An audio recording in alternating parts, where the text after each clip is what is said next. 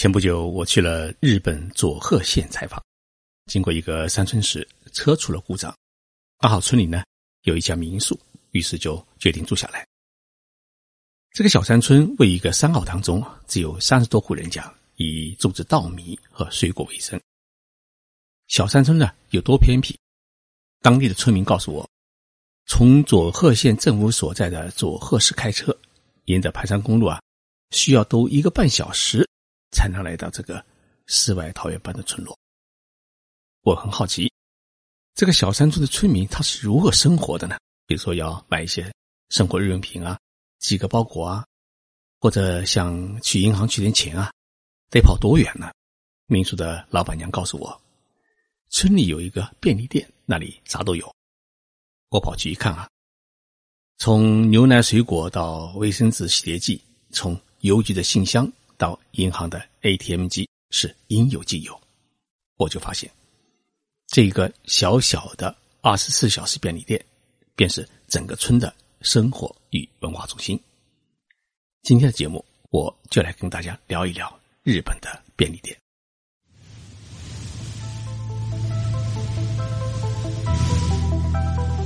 任你波涛汹涌，我自静静到来。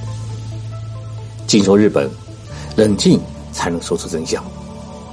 我是徐宁波，在东京给各位讲述日本故事。便利店这种零售业态并不是日本人的发明，它最早起源于美国。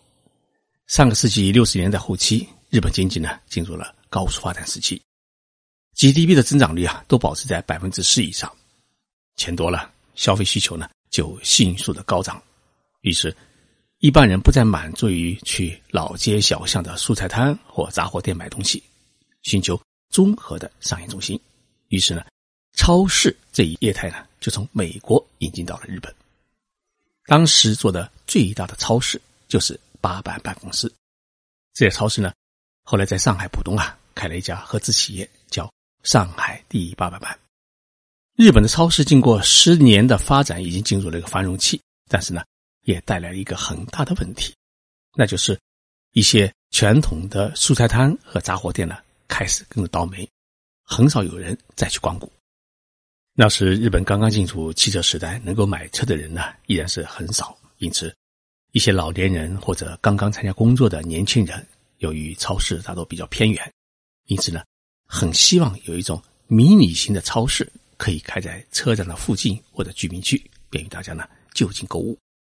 于是，日本的商界人士呢，再跑到美国去考察，终于发现了一种叫便利店的业态。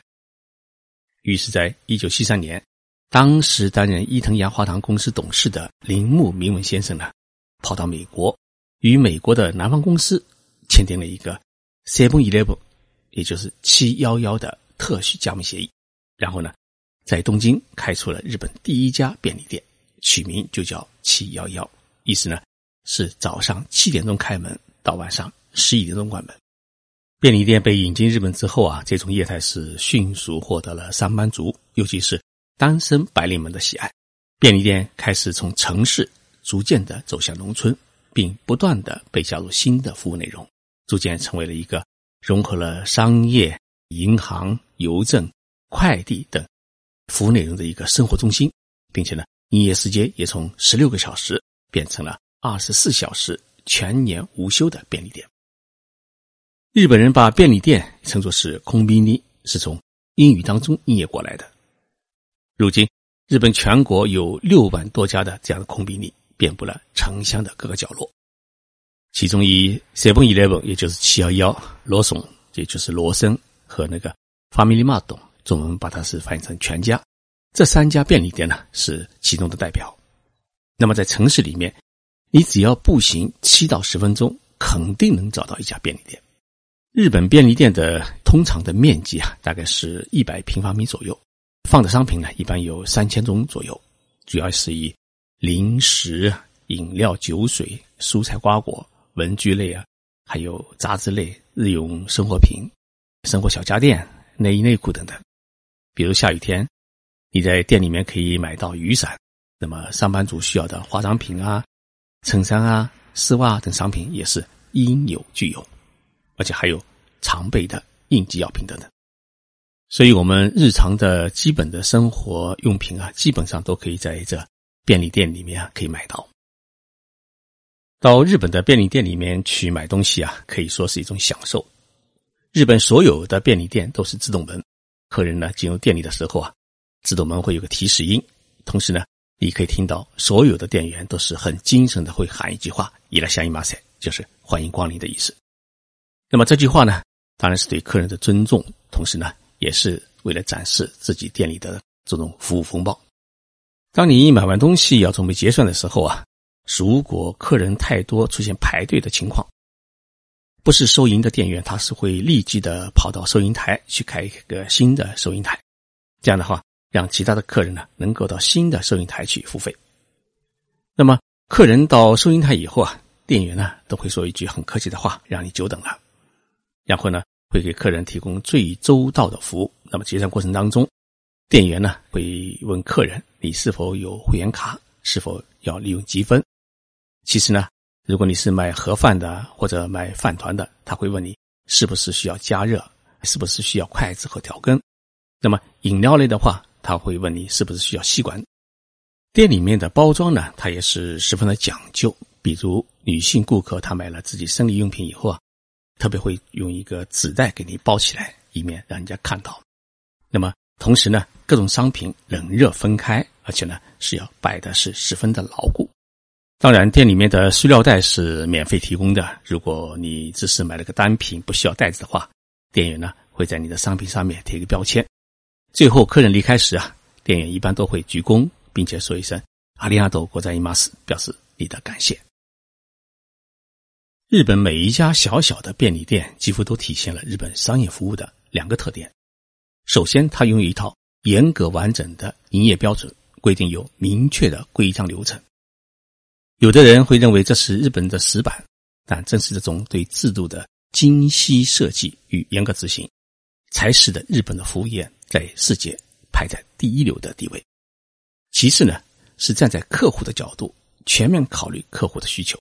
客户就是上帝。在日本的商业领域里面啊，得到的是最好的体现。日本经济新闻啊，曾经做过一个调查，问你为什么喜欢便利店？有百分之七十的人是赞赏它的营业时间，无论是深夜还是早晨，它永远是营业的。第二呢，是在便利店里面可以解决自己日常生活中的一切所需。那么我们在日本的便利店里面，到底能够享受到？怎么样的便利服务呢？一位在日本的中国留学生呢，总结了日本便利店的十几个便利。他说啊，早晨起来晚了，来不及做早餐，怎么办呢？去便利店，因为那里有粥啊、寿司、饭团、包子、豆浆等各式热乎乎的早餐供应。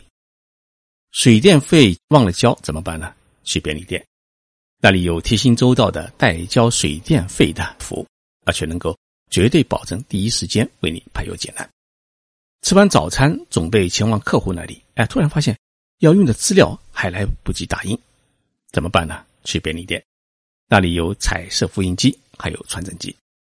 从客户公司出来，喉咙干燥怎么办？去便利店，那里有饮料、果汁、水果，还有现磨的咖啡，总有一款能够满足你。突然想到上厕所怎么办？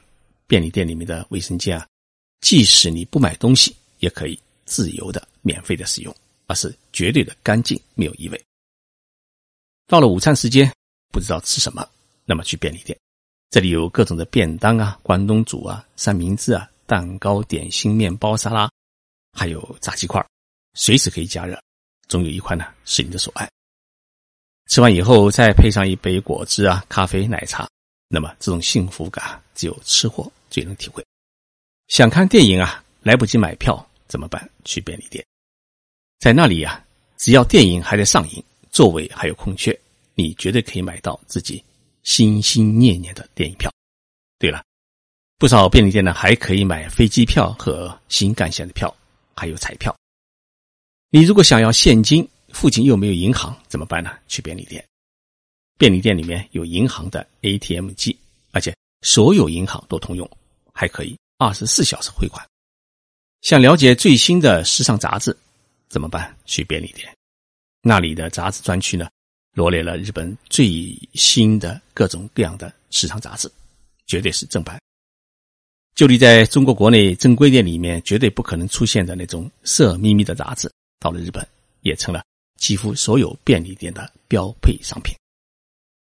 你想给亲朋好友寄快递没有关系，你去便利店，除了毒品和武器，什么都可以寄。衣服脏了要洗怎么办呢？也送到便利店去。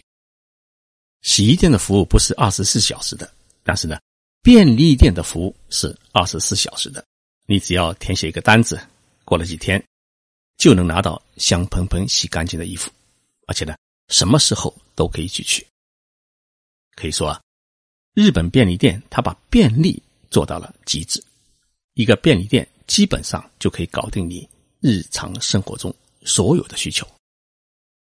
从消费行为来看，单纯只为了购物进入便利店的顾客呢，一般只占到百分之二十。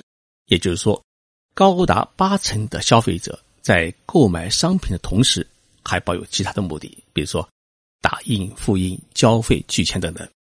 以七幺幺便利店为例，它的 ATM 机呢，平均每天交易次数约为一百二十次。同样是排队等待取钱，消费者在便利店里面。展现出的耐心要远胜于在银行的表现。大多数顾客都会选择浏览货架，或者在报刊区呢翻上几页杂志。战读文化也是日本便利店特有的一道风景线。现在日本的便利店是越来越多，市场竞争呢也是越来越激烈。不少公司开始将普通的便利店往主题便利店发展。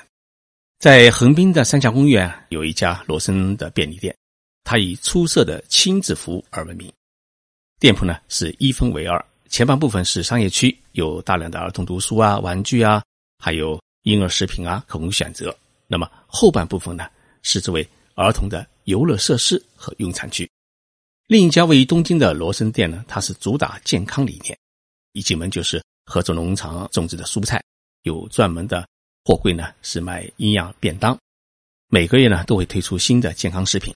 此外呢，任何人都可以免费使用店里的一个脂肪的测量仪，还有血压的检测仪。店里呢还有一个很大的药柜，配备了二十四小时提供服务的药剂师。我在这里呢特别提醒一下来日本旅游的听众朋友，如果你在日本啊急需要现金，你可以去二十四小时便利店的 ATM 机。那里可以用银联卡取日元现金，有中文显示。一般呢，一次可以取五万日元，一天呢最多可以取不超过一万块人民币的日元，大概是四五万日元是绝对没有问题。另外呢，如果你急于想找一家可以称网的地方，也可以去便利店。日本三大品牌的便利店呢，都提供免费的上网服务。这几天因为忙于陪同国内来的一个考察团，实在是没有时间做节目，拖了一天，多请各位包涵。谢谢大家收听今天的节目，我们周六再见。